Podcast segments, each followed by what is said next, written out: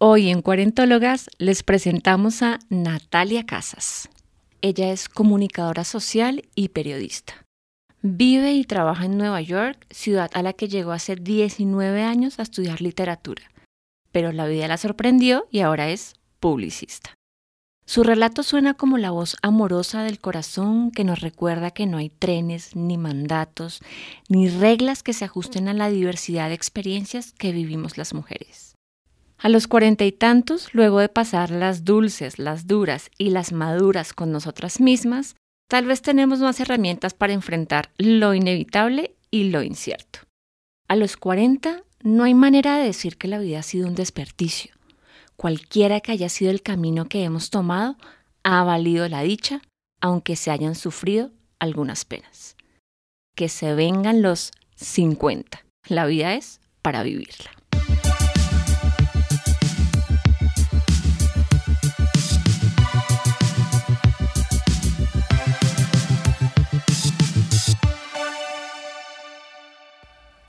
Hola, soy Natalia Casascano o Nati Casas para los amigos. Yo empecé mis 40 a los 39. Y lo digo así porque después de unos meses de cumplir 39, cuando ya estaba harta de que la gente me dijera, Uy, 39, ya casi 40, qué horror. Yo lo único que pensaba era, ya, ya quiero tener 40. Si es algo tan temido, pues que venga ya, a ver qué es y listo. Los 39 me parecían como un limbo innecesario. Por mi experiencia, considero que ese terror que los han sembrado es lo que hace que muchas mujeres la pasen horrible en sus 40, que rechacen los cambios y que la menopausia les dé más duro. En este mismo podcast, en algún episodio, hablaron del concepto de plenopausia. Y esto para mí fue un descubrir hermoso, algo que le agradezco muchísimo a este podcast, porque definió lo que venía pensando y haciendo y me incitó a aprender más del tema. Yo siento que cada década viene con sus reflexiones y podría decir que en los 20 y hasta los 30 esas reflexiones son un poco más mirando al futuro.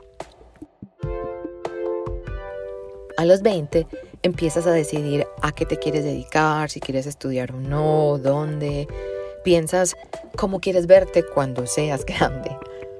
Y en los 30 es como un primer milestone. Es como ese gran hito en el que ya la sociedad te empieza a decir que eres joven, pero no tan joven. Lo cual de verdad a mí me pareció una locura. En los 30 empiezan temas como cuidarse más la piel, si ya quieres seguir en tu carrera, estableciéndote allí o allá, estudiando algo más, o si continúas con lo que has venido haciendo hasta el momento. Y bueno, también con los 30 llega la presión de tener hijos si no los has tenido, de tener el segundo porque ya tuviste el primero, de casarte o no antes de que te deje el tren. Y a mí ese concepto del tren me parece lo más ridículo del mundo. Porque qué? ¿En qué momento de la vida nos dieron a las mujeres un tiquete para un tren y donde nos dijeron que nos teníamos que parar a esperarlo o qué? Nunca lo he entendido. Considero que los 40 es una época para verte, para entenderte, pero lo que nos han enseñado es, téngale miedo. Es como si fuera lo peor del mundo, como si todo nuestro valor como mujeres estuviera solamente ligado a nuestra capacidad reproductiva. Y eso es súper injusto, porque muchas a los 40 todavía llegan pudiendo tener hijos sin problemas, y bueno, algunas sí tienen complicaciones, pero el cuerpo puede. Y como me dijo mi ginecólogo una vez, tú no puedes eh, tener hijos, pero sí puedes llevarlos dentro de ti. Y eso me pareció boom, como que abre la puerta para muchas que quieren tenerlos. Entonces, ver a la mujer solo desde ese punto de vista me parece muy, muy, muy cerrado e injusto. Cuando yo cumplí 40, estábamos en un bar en Nueva York y estaba con varios amigos y unos de ellos tenían otro grupo de amigos en el mismo lugar. Cuando llegó la torta y me empezaron a cantar, yo feliz empecé a decir 10, 20, 30, 40. Y una de mis amigas, casi 10 años menor que yo, empezó a decirme, Nati, no tan duro, no tienes por qué decir que son 40. Y yo, con todo el amor del mundo, le dije, ¿por qué no? Tengo 40, estoy cumpliendo 40, no tengo por qué esconderlo. Lo único en la vida que no puedo evitar es la muerte y cumplir años. Entonces, ¿para qué esconderlo? Pero también dije, los 40 es esto, esto es todo. Yo me sentí normal. Todas las expectativas de un momento a otro me parecieron nada. Pero con el pasar de ese año, y digamos más o menos hasta los 42, ya fue cuando empecé a notar cambios. Y ahora, a los 46.5, casi 47, he entendido que los 40 no llegan el día de tu cumpleaños, sino que son efectivamente toda una década y que el asunto está en descubrir, en vivir y en gozar cada año de esa década con todo lo bueno y lo no tan bueno que pueden traer. En inglés hay una palabra que me encanta para describir mi visión de los 40 y es embrace.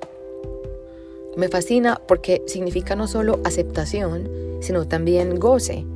Es como abrazar a los 40 y decirles, vengan, vengan con todo lo que ustedes puedan tener, que yo estoy lista para recibirlos. Para mí, como dije antes, son la década para mirarte al espejo y decirte, bueno Nati, o bueno Beatriz, bueno Sandra, bueno Silvia, ¿tú estás contenta con tu vida? ¿Qué se te ha quedado en el tintero? ¿A qué le has dicho que sí queriendo decir no? ¿O a qué le has dicho no queriendo decir sí? Y las respuestas ya están ahí, dentro de ti, contigo. No es que uno se despierte el día que cumple 40 y de repente tenga ya la claridad, ¡boom! Sino que has vivido 40 años contigo misma y eso es tiempo suficiente para conocernos, ¿cierto? Pero el responder a esas preguntas, para mí, debe ser un trabajo consciente y diario. No es que llegue espontáneo, sino que lo debes hacer, pero las herramientas ya las tienes contigo. Y no solo es ese conocimiento profundo de esas herramientas, sino que tu cuerpo, siempre tan sabio, te empieza a dar señales. Y ahí también está ese embrace, el verte y aceptarte y simplemente entender cómo te sientes con esos cambios y qué puedes hacer para vivirlos mejor. Porque es que son inevitables. ¿Para qué luchar con lo inevitable? ¿No es mejor recibirlo y ver cómo puedes vivir como te gusta y que esos cambios se acomoden a tu vida o tú cambiar un poco de vida para adaptarte y aceptar esos cambios y listo? Tal vez los primeros años de los 40 son para llegar a ese entendimiento, para pensar sobre esas cosas que quieres dejar atrás o las que quieres que se queden en tu vida, o para invitar actividades, pensamientos o personas nuevas a tu vida. Ya que estoy a más de la mitad de los 40, puedo decir que me harté del tinte y me estoy dejando crecer las canas. Claro, trabajar desde casa, motivo pandemia, de verdad ayuda porque en la cámara no se ven tanto y seguro tendré que ir pronto a la peluquería para ver cómo me ayudan en la transición, que la transición se vea bonita, porque el tema para mí es dejar que salgan, es ver a Natalia con canas y ver si esa Natalia me gusta. Si me parece bien, adelante, que sigan creciendo. Y si no, pues vuelvo a los rayitos y a los demás, para adelante y con tranquilidad. Porque sé que lo estoy haciendo es porque me gusta a mí, no porque quiera tapar ni mi edad, ni dónde estoy en mi vida, ni nada de esas cosas. Ya que estoy a más de la mitad de los 40, estoy más tranquila y segura de mi decisión de no tener hijos. Quienes me conocen podrán decir, ay Nati, pero tú no has sido la mejor para tener relaciones con galanes. Y sí, es cierto, pero todas sabemos que no necesitamos galán permanente para quedar embarazadas. Yo soy la tía ideal. Amo ser tía. Es más, yo creo que nací para ser tía. Tengo sobrinos de sangre y tengo sobrinos adoptivos, hijos de mis amigos o de mis primos. Para mí, la responsabilidad de ser madre, de solo pensarla, de pensar en que tengo que educar a un ser humano y que soy responsable 100% de esa persona, me genera ansiedad. En cambio, como tía, yo sé, porque lo hago, que puedo mimar, que puedo educar, que puedo jugar, que puedo acompañar, pero no tengo ni presiones ni pretensiones. Soy Nati la tía y listo. Ya que estoy a más de la mitad de los 40, debo confesar que sí, que me da algo miedo a la menopausia. Pero por eso estoy viendo una endocrinóloga y estamos trabajando juntas para entender cómo va cambiando mi cuerpo y cómo puedo cuidarme más y mejor a mí misma, a mi ritmo y a mi tiempo.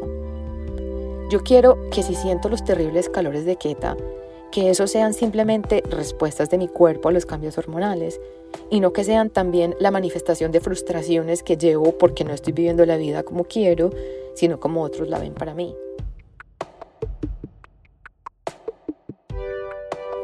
Ahora hago ejercicio no por vanidad, sino para tener huesos fuertes, porque quiero correr como loca con Sophie y Miguel, mis sobrinos, cuando yo tenga 50 años de vida o más.